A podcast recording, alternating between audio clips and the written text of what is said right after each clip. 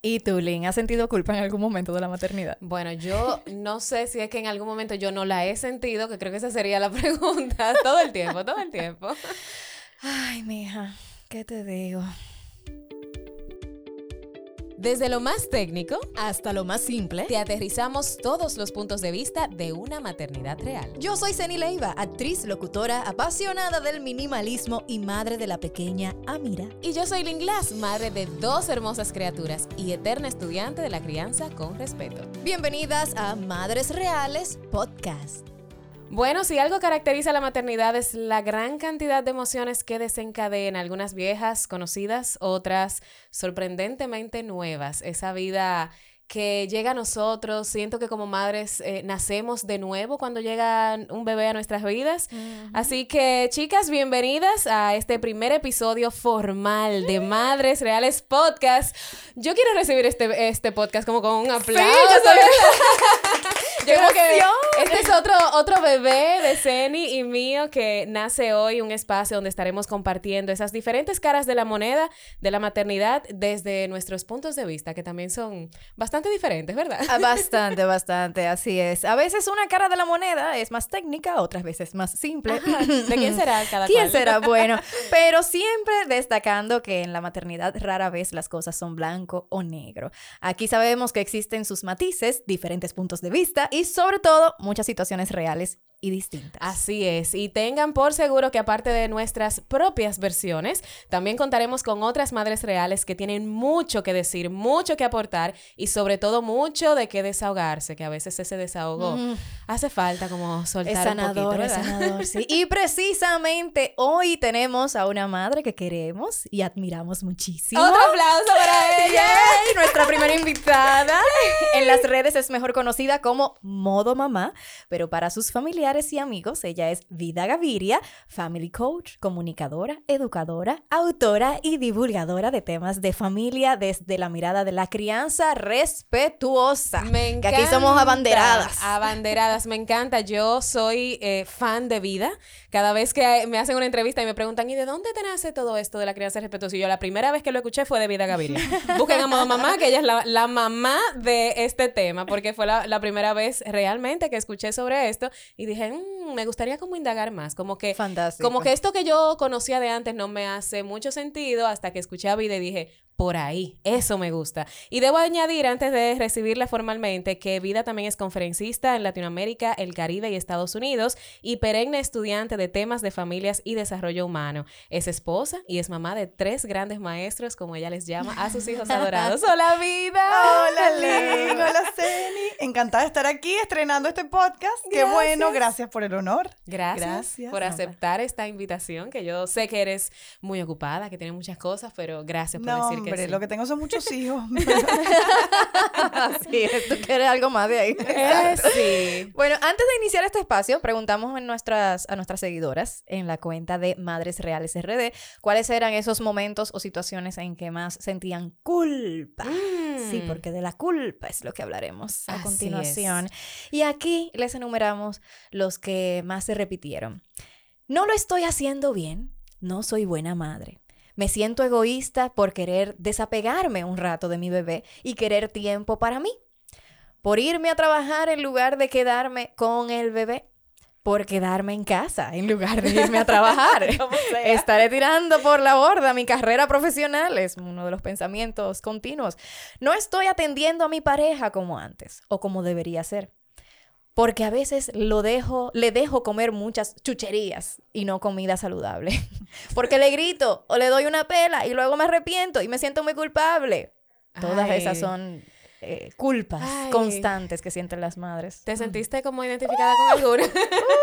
Ni entremos ahí. Mi carrera, mi esposo, las pelas. Yo no he dado, nunca he dado pela, pero nada más la intención tengo la intención, me, aguanto porque ya he aprendido mucho de crianza positiva y con respeto. Y aún así, el, el, mero hecho de haber tenido la idea y la intención de haber dado una pela, después yo me pongo a llorar. Y digo, ¿cómo a mí se me ocurrió? ¿Cómo yo pude tener ese impulso tan feo? No puede ser. O sea, vida, es que siempre nos vamos a sentir así. La culpa nos va a acompañar hasta los últimos de nuestros días. Bueno, eh, yo creo que hay que desgranar un poco de dónde viene el concepto, ¿no? Y, en- y entender por qué nos sentimos tan culpables. Hay una analista que a mí me encanta, que se llama Mariela Michelena, eh, que ella dice que cuando nace una mamá, le entregan un kit. Y ese kit incluye una capa y un látigo. Wow. La capa te la pones, la idea no es mía, es Mariela Michelena, que es una genia, pero me pareció que era absolutamente lúcida, ¿no? La capa te la pones para sentirte Wonder Woman, yo puedo con todo, yo empujo el coche mientras grabo un story, mientras plancho, mientras pido por Amazon, mientras pido la comida de la noche por delivery porque va a llegar el toque de queda.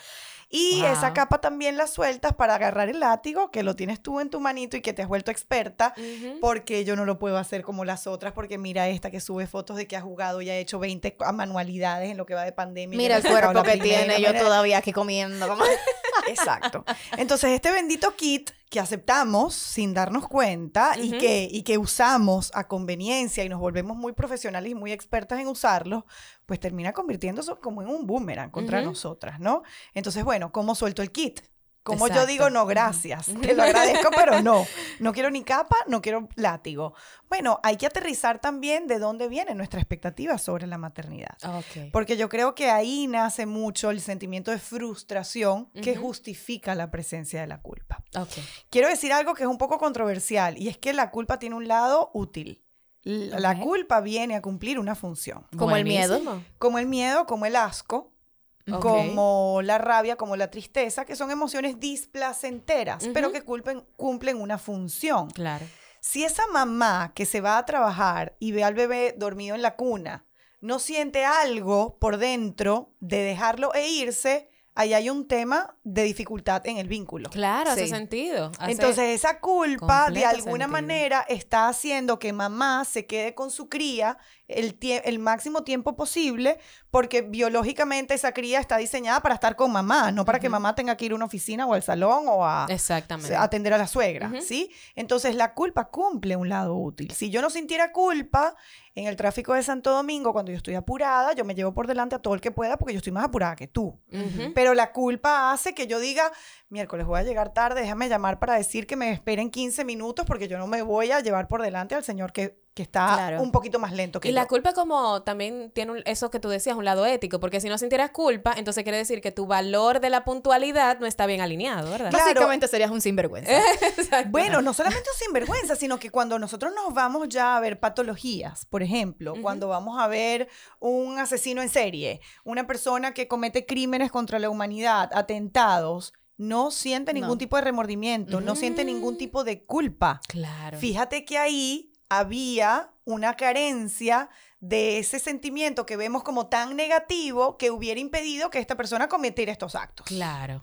Entonces, fíjate cómo Me encanta. vamos a lavarle un poquito la cara a la culpa porque sí Ujú. necesitamos una cuota de culpa, así como sí necesitamos una cuota de estrés en nuestras vidas, Ujú. Sí. sí necesitamos una cuota de culpa. Ok. Entonces, cuando la culpa... Estoy haciendo las paces con la culpa. alivio, ¿verdad? Sí, Ay, sí, sí. Hasta yo me quité como con esa mochilita como de, como de piedra que tenía en la espalda. Respiremos. Cuando la culpa empieza a hacer ruido, cuando la culpa empieza a convertirse en la brújula, en el norte de mi brújula, o sea, cuando ya yo no es que me voy a sentar a jugar con Eva Luna porque me provoca, sino ¡ah! porque Cenis acaba de subir un post de que tiene dos horas haciendo rompecabezas con la de ella y yo no he hecho la primera manualidad. Entonces, ven, vamos a tomarnos la foto, lo subo, lo publico, lo Sí, comento. Cuando se pierde la coherencia. Pero es que nunca estuve allí. La culpa siempre estuvo entre mi hija y yo. O sea, fue una tercera invitada más, que además es muy efectiva en meter el dedo en la llaga, ¿no?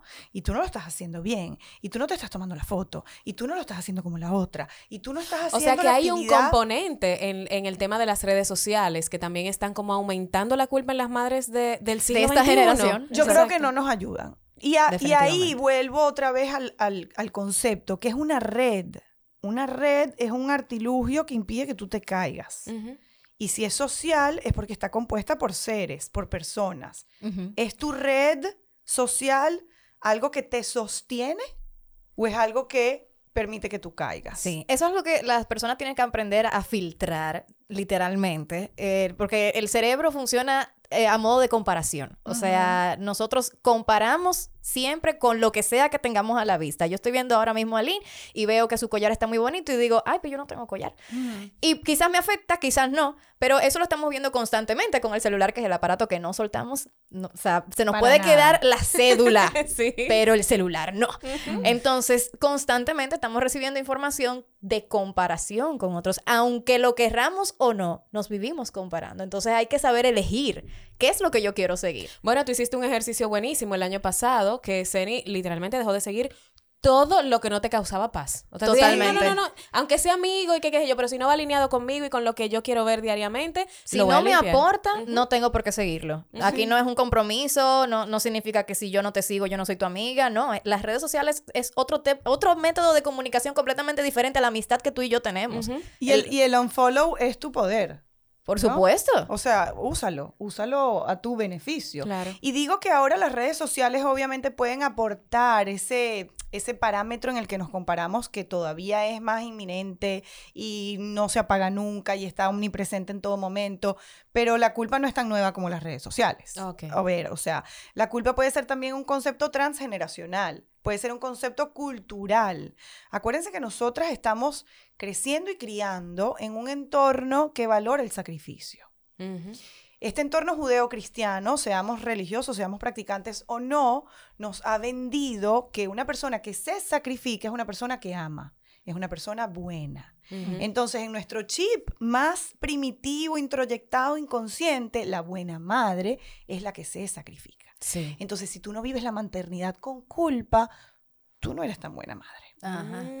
Y eso está por allá atrás en las creencias ancestrales y hay que echar la película para atrás y pensar, bueno, ¿qué mensaje recibía yo? De repente mi abuela decía, ay no, cállese todo el mundo que está llegando el abuelo a cenar y váyanse para su cuarto que hay que ponerle la comida. Y de repente la abuela había pasado todo el día trabajando y todo el día inventando porque era emprendedora, porque era costurera, porque era lo otro y no sé qué. Entonces en ese momento el mensaje que se introyecta y viaja de una generación a otra es cuando el señor de la casa llega, se para el mundo que hay que atenderlo. Ujú. Entonces, fíjense cómo nosotros a lo largo de la historia hemos ido recibiendo mensajes que han fomentado. Ay, vida, es que mira, un saludo a mi querida madre, te amo y tú lo sabes. Pero el dicho de mi mamá, que mi mamá a cada rato decía, yo no me compraba ni un pincho porque ustedes tenían que tener la mejor ropa, que aquello. Eso. Y era como, como que si ella no era importante, o sea, yo creo que esa generación tampoco se, se cuidaba ella porque había que cuidar a los niños y tenerlos bonitos y, y- y bien planchados, pero se sacrificaban ellas en el proceso. Yo creo que hay extremos en todo, porque está ese extremo, pero está el que vinimos aprendiendo nosotras, que fue a ser mujeres empoderadas, eh, independientes, Profesionales. profesionales, y de repente nos llega la maternidad y nos da en la madre. Exactamente. Porque no nos prepararon para eso. Entonces tenemos como dos extremos ahí y ambos nos llenan de culpa. Ay, ay. Sí, sí, sí. Entonces es mirar también, bueno, cuántos zapatos puedo llenar yo, quiero llenar yo, y es realista pensar que yo puedo llenar, ¿no? Yo creo que a medida que va pasando el tiempo nos vamos como sincerando también y vamos soltando una cantidad de pesos y decimos como, mira, ¿sabes qué? Yo al final del día yo lo que voy a llenar son mis zapatos y punto. Y ¿sabes qué? Para mí ha sido muy aliviador aceptar que algo me van a reclamar mis hijos. Tú sabes que yo escuché eso de ti una vez y me encantó. Creo que, que lo conversaba con una amiga estos días que decía, oye, tú puedes criar lo mejor que tú puedas, tú puedes hacerlo en lo mejor, dar lo mejor de ti, pero algo pudiera pasar en el camino que tu hijo más adelante te reclamen y No, y además qué También hay fastidio que tener una mamá eso. perfecta, Claro. ¿no? O sea, ¿qué, ¿qué va a hacer ese hijo en la vida? Nunca va a ir a terapia por nada, ¿no? Es- hay que dejarle algo de trabajo. O sea, algo tienen que... Todas las generaciones están llamadas a mejorar la generación anterior. Correcto. Entonces, mira, yo tengo tres hijos y yo estoy segura que cuando ellos se juntan y hablan de mí, ellos tienen tres miradas diferentes. Claro. Entonces, para algunos yo fui buenísima, para algunos yo fui la bruja y para el otro yo fui ecuánime. Entonces, bueno, mira, como ya yo sé y ya yo asumí y ya yo doy por sentado que voy a meter la pata muchas veces. Mejor hacerlo sin culpa, porque la culpa lo que está es ensuciando el agua de beber.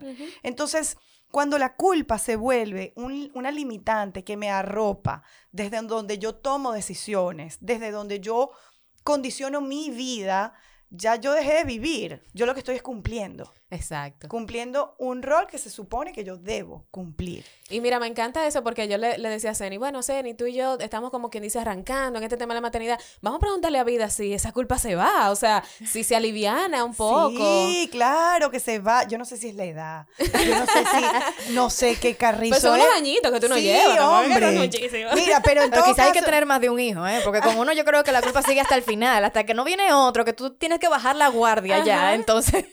Bueno, yo creo que vivimos con culpa, no importa si escogemos vivir con el camino, en el camino de la culpa, porque eso también es una elección. Por supuesto. O sí. sea, hay que mirar también, yo me quedo en la victimización porque, ojo, yo también me pudiera quedar en, es que imagínate yo a estas alturas de la vida que me tocó emigrar con tres muchachitos a este país, donde yo todavía no entiendo las cosas que dicen. Que hay yo gente que le gusta todavía eso. no. E- Es una decisión. Y yo me puedo quedar ahí y esas son las aguas que yo manejo. Y ahí es que yo sé nadar. Pero yo también puedo decir, bueno, mira, eh, sí, yo elegí mudarme a estas alturas de la vida porque yo tengo la fuerza, porque yo tengo la energía, porque yo tengo la capacidad, porque yo voy a desarrollar habilidades, porque yo lo voy a lograr y esto va a ser un camino de aprendizaje, etcétera. Entonces, yo siempre creo que en el camino y en la vida y en la crianza hay dos posturas.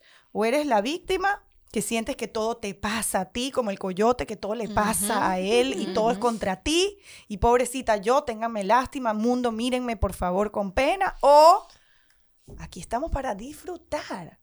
Y la crianza, y aquí creo que hay un cambio de mirada que hace una diferencia radical, o la padeces o la disfrutas. O la padeces o la Pues disfrutas. Completamente. Porque tú puedes pasarte toda la vida quejándote de que eres mamá. Bueno, en primer lugar, la decisión de ser mamá la tomaste. Exacto. No, no venga ahora, sí. que qué sé yo, pero fuiste tú que decidiste me traer ese muchachito. Ay, que fue un accidente. Ajá. Pero para muy llegar bien al accidente, Exacto. Compras- El método del ritmo no funcionó. No, no, no. Ese fue el que más funcionó. Déjate show. Exacto, exacto. Entonces tú o la padeces o dices, bueno, yo tomé esta decisión, aquí estamos creciendo todos, aquí estamos aprendiendo todos, metí la pata, bueno, mira, metí la pata, hoy me siento culpable, me pasa mucho y te debe pasar mucho también cuando compartimos todo lo que tiene que ver con crianza respetuosa, hay papás que de repente dicen, "Ah, yo no hice nada de eso y el muchachito tiene 17 años y ahora lo que quiere es que salir corriendo de la casa y yo quiero reparar el vínculo y yo me siento terrible. Bueno, mira, ahí la culpa te está dando el escalón para tú decir, ven acá, hijo mío, yo hice lo que yo creía que era lo mejor en ese momento. Claro. Ahora sé otras cosas, ahora me llegó otra información, ahora me he venido empapando de unos hallazgos de las neurociencias que me dicen que aquello no había que hacerlo. ¿Cómo yo puedo reparar esto contigo? Y entonces ahí ya yo estoy escogiendo nuevamente desde la Claro. conciencia y no me estoy quedando en la culpa, porque es que la culpa tiene un componente como adictivo también. O sea, cuando yo estoy ahí como rego- regodeándome en la culpa, es como eh, un baño de lodo, ¿no? Y entonces yo me empapo y me doy vueltas en la culpa y yo me siento tan culpable y pobrecita yo, no me pidan más nada porque es que ya yo me siento culpable. Sí, pero acciona. Exacto. O sea, no te quedes ahí. ¿cómo vas a salir de ahí? Mira, lo que tú decías, no sentirme, perdonarme por lo que no sabía hacer mejor, lo que tú decías, o sea, si yo no sabía de crianza con respeto y de nada de eso, ya me perdono porque ya pasó. Claro. Mira, ahora, ahora yo tengo un choque de circuito porque ahora Mika y yo descubrimos que no se puede swaddle con los niños. ¿Qué? Y yo lo hice, y yo lo hice con mis dos niños, entonces, ¿qué voy a hacer? ¿Me voy a culpar por eso? No, bueno, ya. Bueno, si tengo un tercero no lo hago. Claro, Eh, claro. atención, Eri. Se va descubriendo Pero, cada vez más. eh, nada, ya no me puedo culpar por eso, ya. Ahora mi postura nueva de lo, de lo que puedo controlar, pero es lo que tú dices. A veces, incluso, eh, hay un componente de la crianza con respeto, que es pídele perdón a tus hijos si actuaste mal, pero tampoco te quede ahí. Tampoco es que ahora tú vas a hacer y deshacer porque atento al perdón, entonces, eh, no, no, no. O sea, vamos a utilizar eso que tú dices, ese componente de la culpa para mañana accionar un poquito mejor. O sea, vamos todos los días a dar lo mejor de nosotros y no quedarnos ahí en ese lodo que tú, que tú estabas diciendo. Claro. ¿Qué pasa con los grupos de apoyo? Que tiene como sus pros y sus contras. He escuchado personas que, que les ha venido muy bien, otros que se han quejado, siempre, eh, sobre todo para las madres primerizas, ¿no? Un grupo de apoyo de madres, qué sé yo cuánto. Si te apoyan, buenísimo. Si te desapoyan, salta. Ok. No, ya está, puerta. Básicamente, Pare- mira, ya. pare de sufrir. Claro. Pare de sufrir. No, no, no, pare de sufrir. Mira, a mí en el primer, en, la- en el primer posparto me salí de uno y, y bueno, peleamos muchísimo. Y más que tú tienes la hormona revolteada en esos días, en la nebulosa, como dice eh, Vida. Pero recuerdo que me dijo, mamá es la que lacta y las otras simplemente están ahí. Y yo, ¿cómo No. fue? No, no, no. Y yo, o sea, nos, No. nos pegamos durísimo y ahora en, mi segundo posparto elegí quiénes van a acompañarme en este trayecto. Claro. Personas que están igual que yo, o sea, que, que nos apoyamos mutuamente. ¿Quién está a las 3 de la mañana? ¿Y quién está haciendo esto? Porque es que no se puede vivir. O sea, ya yo creo que la maternidad trae consigo muchos retos. Así ¿Para es. qué no le vamos a complicar? Sí, Ay, sí, no, sí, no, sí, no, sí. Ay. Definitivamente. Eh, vida, ¿los padres sienten culpa? Modo papá. Sí, sienten culpa. ¿O eso es algo culpa. intrínseco y propio de nosotras las madres? Bueno, mira, hay estudios interesantísimos sobre la diferencia del cerebro femenino y el cerebro masculino, porque realmente las hay. Por Son supuesto. diferencias biológicas. Las mujeres están diseñadas para algunas cosas y los hombres para otras. Los hombres son muy prácticos, son muy pragmáticos. O sea, ellos simplemente tú le tienes que decir, apóyame. Ajá, ¿cómo? Bueno, está aquí a las 3, cambia del pañal, cárgalo, sácale los gases, eh, atiende el teléfono, dile a mi mamá que me dormía, aunque yo no me, aunque no me veas dormida. O sea, hay que ser como muy instructivo. Y seguro ¿no? te dice, anótame todo eso para que no se me olvide. Pero no importa, o sea, no, no, es, no es desde, no es del desdén, es desde que yo necesito Claro, instrucciones claras. Pero sí, claro que sienten culpa. Yo estaba leyendo un concepto que no conocía, que me pareció durísimo, y se lo, se lo leía a Cheo, mi esposo. Yo le decía, mira esto, hombre cero. Eh, Ay, lo... ¿Lo leíste? Lo. Eh, es una psicóloga chilena que me encanta, que hablaba de eso, y que decía, los hombres cero. Cero por ciento de participación en los cuidados del hogar. Déjame ver que creo que Cero por ciento. Es. Blanca, Blanca Ajá. García. Creo que en Eh, el país... Cero en el No. país o en la cuenta de ella, no recuerdo, pero ella es chilena y ella hablaba de eso, ¿no? Los hombres cero. Ujú. 0% de participación en las tareas domésticas. 0% de involucramiento en las actividades extracurriculares de los niños. Hombres cero. Son hombres que están trabajando, produciendo, sustentando, etcétera, pero que en el día a día, en la cotidianidad, en, en el quehacer de los niños, no, No se involucran. Entonces, bueno, yo creo que ese es un concepto que ha ido transformándose con el tiempo. Cada día más las nuevas parejas eh, están pidiendo y están reclamando espacios de participación para ambos. Cada día los papás también reciben más información. Me El pasa poder mí- de la información, totalmente. me pasa a mí con los cursos que las mamás se anotan y, y traen al papá y el papá yo les digo, mire, el primer día usted puede decir, yo vine para acá obligado, yo no sé por qué estoy, díganlo, echen para afuera, que no importa, yo estoy aquí ganando mami puntos porque es que esta mujer me anotó y yo no sé ni a qué venimos, no importa, no importa, ya usted está aquí. Pero cuando empiezan a darse cuenta la incidencia que tiene en el neurodesarrollo la presencia de papá los primeros mil días de vida, la incidencia que tiene en la elección de pareja de tu hija y de tu hijo la presencia de papá en los primeros años, la incidencia que tiene en la resolución de conflictos la presencia de papá. Entonces ya ahí empiezan a decir como yo no soy tan reemplazable y tan sustituible, Claro. ¿no? Entonces, bueno, sí, los papás sienten culpa por otras cosas. Y Lo que pasa es que son menos expresivos. Quizás lo sienten y Mm. no lo expresan tanto como nosotras, son- que somos que nos desbordamos Bueno, en y- y, emociones. creo que son más prácticos. Entonces, como nosotras somos más enrolladas, puede ser que nos quedemos ahí, como que, y entonces yo no fui, yo no estuve, y entonces le tomaron fotos y todas las mamás estaban ahí, menos yo, y el papá dice, pero ya está, te tomaron la foto, te vio, te vio por Skype, ya está, ya está. Sí, porque para ellos, eh, tú le dices, ponle la ropa, Sí. y ellos no ven ni que, que si eso combina, No, que si no... eh, ¿Está vestido el muchacho? ¿Está vestido? Está vestido, tiene ropa. ¿Tiene ropa ya? Claro, claro. A mí me encanta y eso que tú dices es tan importante porque, por ejemplo, ahora eh, yo le estaba comentando que este posparto, que ha sido completamente diferente en medio de una pandemia, el mismo Eric me dice, wow, es que, es que yo pude estar con mi bebé. O sea, él fueron como una, una licencia de paternidad extendida porque él tuvo que trabajar desde la casa y él me dice, wow, o sea, este vínculo que yo estoy desarrollando con Tiago se me hizo mucho más rápido porque tú sabes que uno lo lleva adentro, uno lo, Sí, sí, lo- sí. lo- le da luz, uno lo lacta, entonces uno desarrolla ese vínculo un poquito más acelerado. Pero a papá le toma ese tiempo, tiene que estar con él, tiene que hacer piel con piel. Y, y escuchar eso de él fue muy lindo porque uno no lo pensaría que ellos pensarían. O sea, uno, uno tal vez dice, ah, no, tal vez ellos no le dan tanta mente a eso, pero mira qué lindo. Cuando yo lo escuché dije, ay, o sea, eso me hizo sentir, me hizo sentir muy bien. Y no es un discurso muy masculino, ¿no? Entonces, claro, el papá que a lo mejor siente esa culpa cuando se despide de, de los hijos, rápidamente cambia de canal, porque inmediatamente llega un mundo donde la exigencia es producir, donde la exigencia es estar. Entonces, ya probablemente en su entorno nadie está hablando de niños y nadie está hablando de bebés. En cambio, las Desconecta mujeres- más fácil, Claro, las mujeres llegan a la oficina y si hay una colega tuya que tiene un bebé más o menos de la edad del tuyo, ya tú vas a empezar, ay, lo dejé en el kinder el primer día, yo he llamado a la maestra 20 veces y ella te entiende y te acompaña. Entonces, bueno, sí, yo creo que definitivamente hay una, hay un, hay una razón biológica para que las mujeres sintamos más culpa que los hombres. ¿Y qué podemos hacer, vida? Ya la algunos consejitos, algunas Exacto. cositas para poder apaciguar un poquito esa, esa culpa o entenderla, abrazarla y seguir adelante, pero es signos de alerta para no caer en ese ciclo vicioso de culpa, yo- culpa, culpa. Sí, yo creo que pare de sufrir, es como nuestro gran mantra. Pa- sí, pare de sufrir. pare- el- mi médico en Venezuela me decía, si tu mal tiene solución, ¿para qué te preocupas? Exacto. Si tu mal no tiene solución, ¿para qué ¿Para te qué te preocupas?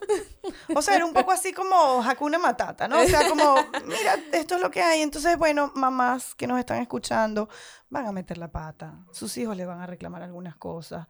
Escojan con conciencia. Escojan con conciencia. Y sean ustedes prioridad apenas puedan. Cuando tenemos un bebé que depende de nosotros para sobrevivir, pues bueno, somos prioridad dos minutos al día, ¿no? Pero ese tiempo va en aumento. Úsenlo a su favor. Cuídense, protéjanse. Yo creo que ahora la pandemia nos ha regalado eh, yo tengo años diciendo el autocuidado es importante, hay que cuidarse, Ujú. estén pendientes, pero ahora digo, es urgente, Sí. es urgente, porque si usted pierde la chaveta, ahí no va a sobrevivir nadie. O sea, ahí van a volar las computadoras del homeschooling por la ventana todos los días y, y no vamos a salir muy bien de esto. Entonces, bueno, vamos a... Vamos a poner la mirada en lo importante, que yo creo que es la salud mental de cada quien. Esa es nuestra mayor responsabilidad. Y bajarle un poquito la expectativa. Pudiera Claro. ser. aterrizar la expectativa. Aterrizar la expectativa. Mira, tu hijo es una persona, no es un proyecto tuyo. Y no es la, el producto de todo lo que tú has invertido, porque algo que me escriben muchísimo las mamás, está diciendo muchísimas groserías, pero ¿dónde prendió eso si aquí no lo decimos? Está pegando y aquí no lo ve porque nosotros aquí no pegamos. No comparte y aquí no lo ve porque nosotros compartimos muchísimo. Pero es que ¿quién te dijo que tu hijo era un mini tú? Exacto. O sea, tu O hijo es una persona tiempo, claro. o que está contigo todo el tiempo. Entonces, bueno, consejo, pare de sufrir.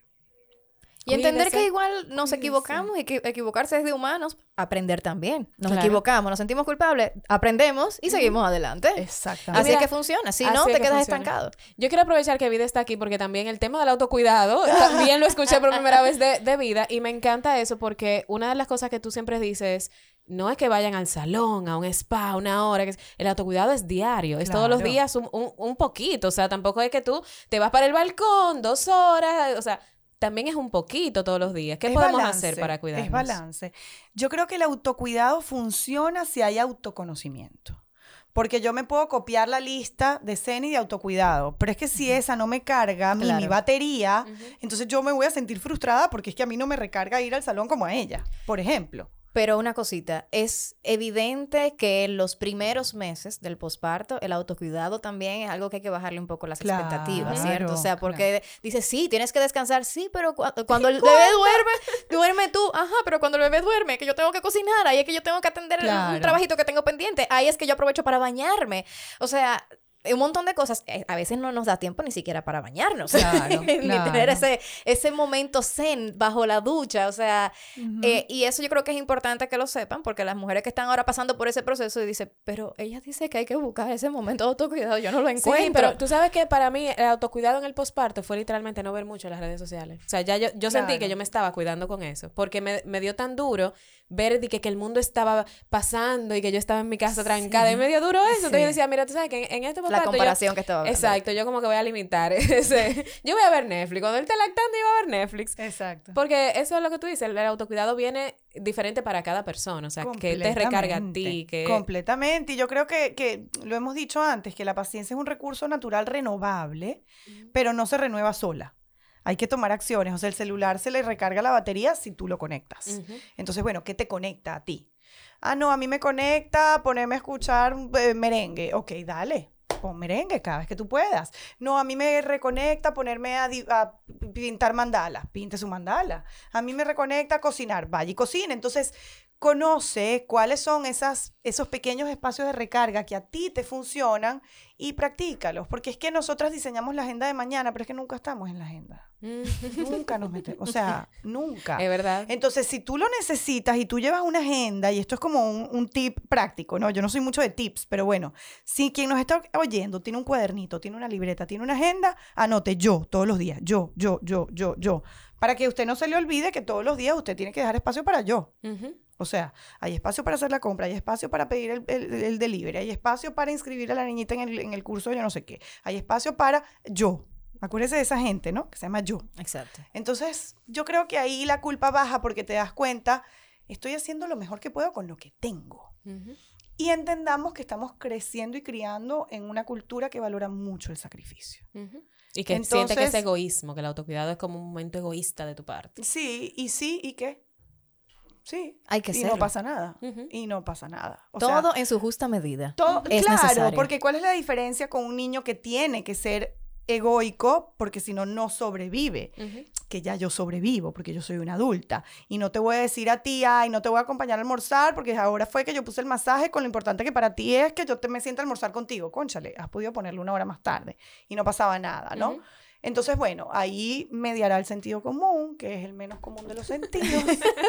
Lamentablemente. Mira, ¿dónde se pueden comunicar contigo? modo Em, mamá. En modo mamá. Modo mamá. En Y tu página mamá. web, ahora que es modomamá.com y la Sí, academia. y Hablamos la un poquito sobre eso. Bueno, la academia es como nuestra casa virtual donde están alojados todos los cursos, todos los productos, todos los eh, masterminds, eh, workshops, masterclass, todos los master algo están ahí. academia.modomamá.com. Academia.modomamá.com. ¿Lo Así, anotaron? ¿Lo sí. anotaron? Y el año que viene estrenamos, el año que viene no, este año, en 2021 estrenamos nuestra casa virtual que es la comunidad Vida en Familia, donde Ay, vamos a tener Buenísimo. todos los meses invitados, porque bueno, hay temas que escapan a mi experticia.